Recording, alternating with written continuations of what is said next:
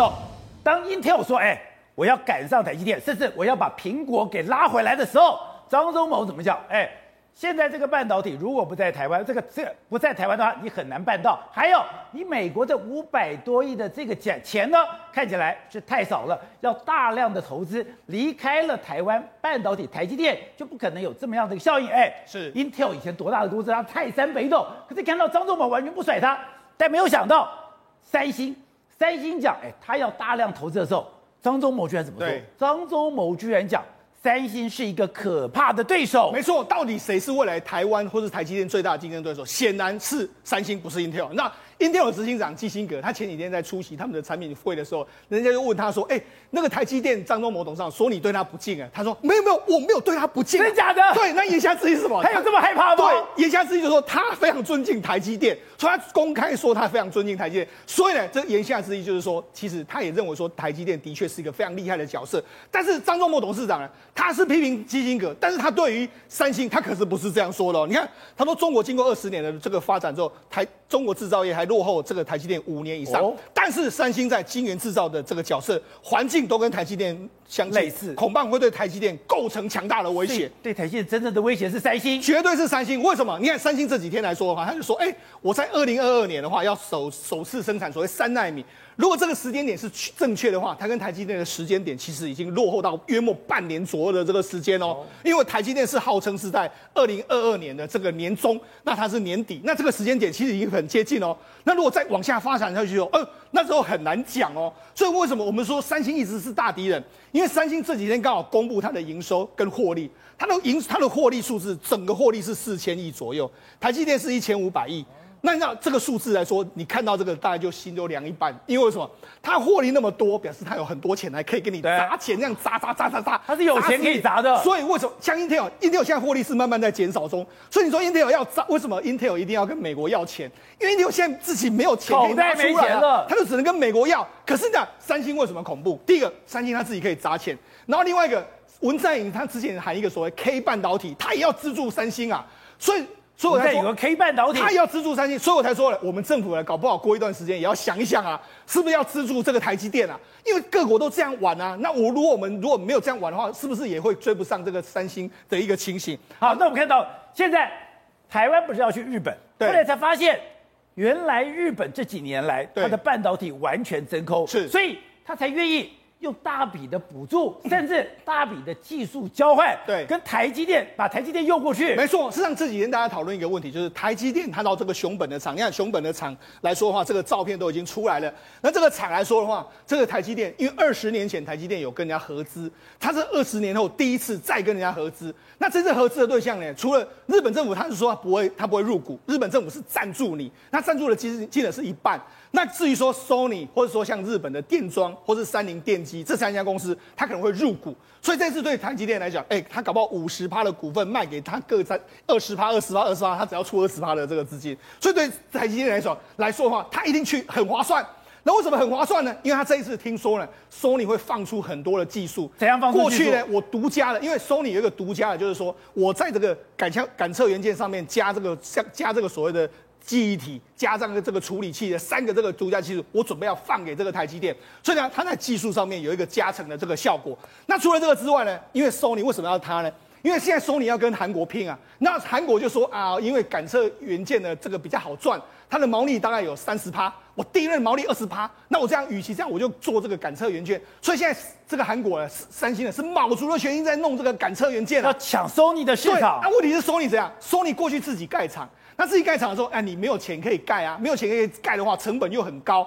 那成本很高的时候，他最近是被韩国打好玩的，所以想到好，那这样好了，我就学这个，我就学这个美国的这个方式，我就完全放弃，我就不要发展，我不要发展之后，我就完全丢给这个台积电。再来，大家知道哦，因为从现在为止到明年呢，可能半导体还会缺货，哦，产能还是会持续吃紧。在产能持续吃紧之下，日本能够做的方法是什么？我要产能啊！我要产能的时候，那怎么办？我就有台积电来这边来设厂之后，我就有确保产能。所以这个对日本来说啊，的确是一个不可一定要这样做，他现在只能够选择跟台湾的半导体，特别跟台积电绑在一起，因为这些公司，这个包括日本的汽车产业，日本的这个所谓影像感这个产业，没有台湾是真的可能会玩不下去的一个。而且你刚才讲的，台湾跟日本的合作，我们有个共同的敌人，这个共同敌人就是韩国，就是三星。是，而且他们的决心有多强？对，文在寅讲，他现在有一个 K 计划。对，甚至之前，哎，李在镕说是打那个针，非常轻的把你判掉，就代表。中中央的法律已经进来了，我就等于说我要保你离那个那个、你犯了再大错，对我都可以帮你开脱。这个就是他们的 K 计划。对，原来他们的产业链已经出来了。对，为什么叫 K 计划呢？除了是 Korea 之外，你看，因为他们的产业链刚好就是一个 K 的这个形状。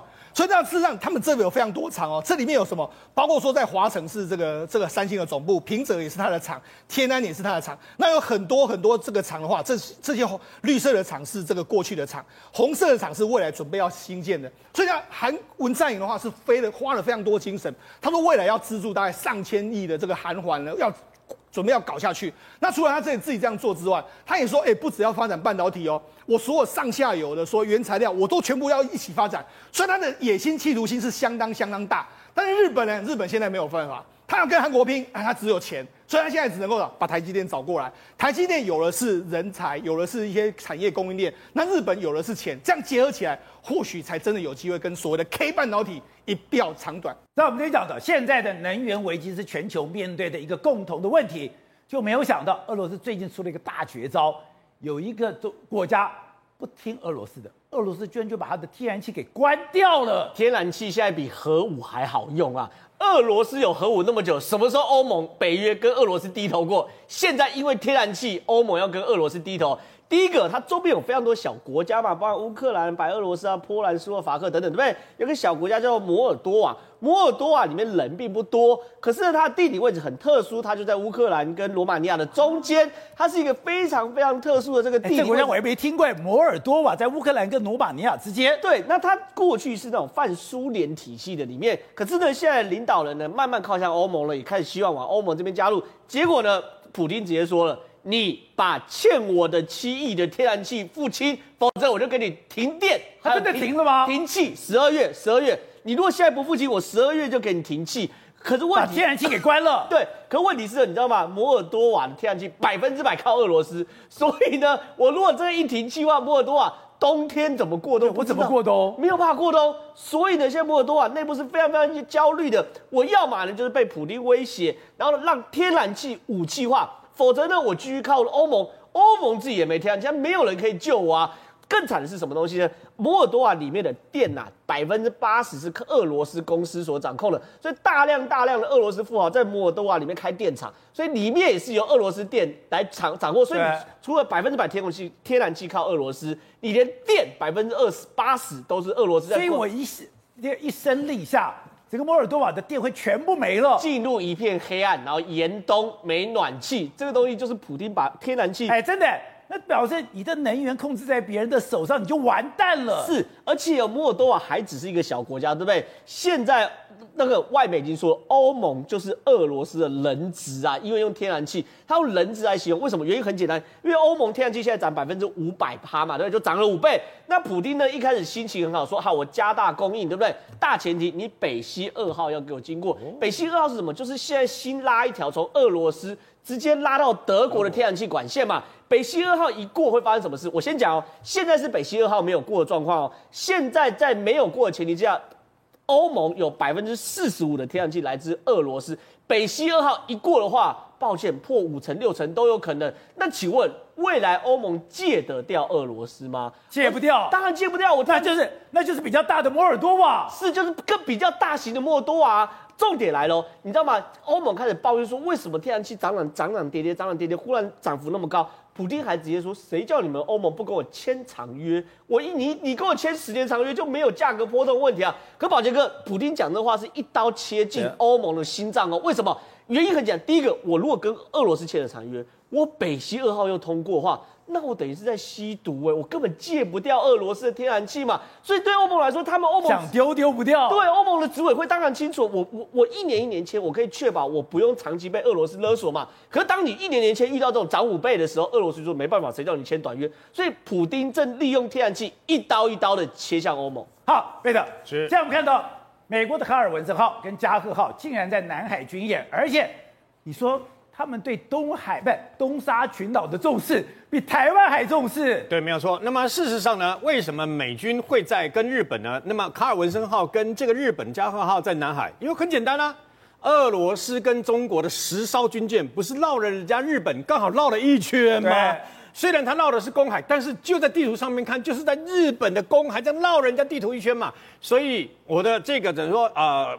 配备有 F 三十五 C 的卡尔文森号跟 F 以后是 F 三十五 B 的这个加号，我就在这个南海，大家南北呼应嘛，而且很可怕的是，它进行夜间起降。对，没有错。为什么呢？哎，各位不要小看这个夜间起降啊，夜间起降事实上是很困难的事情，就是在航母上面啊。那美军也在告诉你说啊，日本未来会拥有两艘那么有 F 三十五 B 隐形战机的轻航母啊，那么在某种程度上面来讲呢，也是使日本的这个打击力更加的加强嘛。那除此之外，美国总统拜登不是不是打电话给这个习近平吗？对，两边说，呃，在那个呃十月一号他们的呃中共的国庆日以后，不是四天来了一百四十九架，在我们西南角一直飞一直飞嘛？没错。所以呢，那么啊，这个拜登就打电话给他说，哎呦，为了和平，为了怎么样？有一段时间，事实上呢，中共的飞机稍微安静了一点嘛，每天有来啊，但是呢，运八啦什么没有那么严重嘛。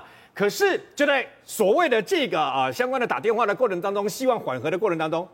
啊，怎么我们的这个蔡英文总统突然间在接受 CNN 专访的时候说，美军的部队有在台湾待训，他还在讲出去，哎，讲哎，事实上来了很多年了。然后呢，后来今天你看人家加码爆料说，本来十个每啊，现在三十二个啊，本来是不定期的啊，可能来个两三个月，现在是半年一期，然后大家轮替嘛，对不对？随时都有，随时都在，而且呃是固定的三十二个，它有可能三十二个就可能更加增加嘛。从绿扁帽特待训特战部队就会变成陆战队，陆战队以后就变成海豹部队都来了嘛。那讲出来，从我们的总统的口中讲出来，那对老共来讲情何以堪呐、啊？最近这几天。那么有关于美国的这个航母的呃航那个美国的潜艇母舰突然间直接离开关岛往南海来了，各位，这个兰德级的这个潜艇母舰有什么特点呢、它有一个特点，它这艘船呢是专门过来了以后呢，那么如果用运补的话，它可以执行一口气执行四艘那么美国啊潜艇的这个运补啊。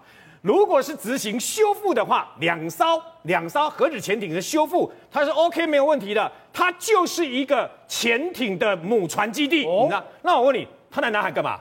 它在南海干嘛？母船的在南海，我为什么？因为你要知道，潜艇不止一艘。本来在关岛嘛，它现在来到了南海，就告诉你，我在南海。有办法修复我的这个相关潜艇嘛？我在你没办法攻击我的情况之下，我有办法修复我的潜艇，就是我的潜艇两艘到四艘，随时在南海这附近、太平洋这附近绕，没有问题的。我绝对有本事，有办法让它运补，让它等于说万一受到攻击或有任何的机械损失，我马上就运弄好啊。那除此之外，你更不要忘记啊，九月多的时候啊，也是一样啊。那么他们的远美军最大的远征基地补给舰，哎，不是也来到了冲绳吗？那我理他来干嘛？他是美军最大的嘛，机动的嘛，那他负责运补所有的东西嘛，他也来了，他不，这可不是卡尔文森号，不是雷根号的航母舰队说来这个地方做军演，不是呢，他来了就告诉你说，我的潜艇修复也好，潜艇运补也好，跟我的相关的这个等于说远征基地，我有这个马上大举，包括我的潜艇，包括我的攻击海军陆战队。我马上可以进入状况，我都 OK 没有问题的，后勤补给一气呵成啊！这事实上在给老共下马威啊！所以你就知道，事实上美军表面上跟你讲啊，我们两个好好谈，你不要再这样制造区域的紧张。一方面跟你讲说，你要弄清楚哦，外滚头部比你卡大了。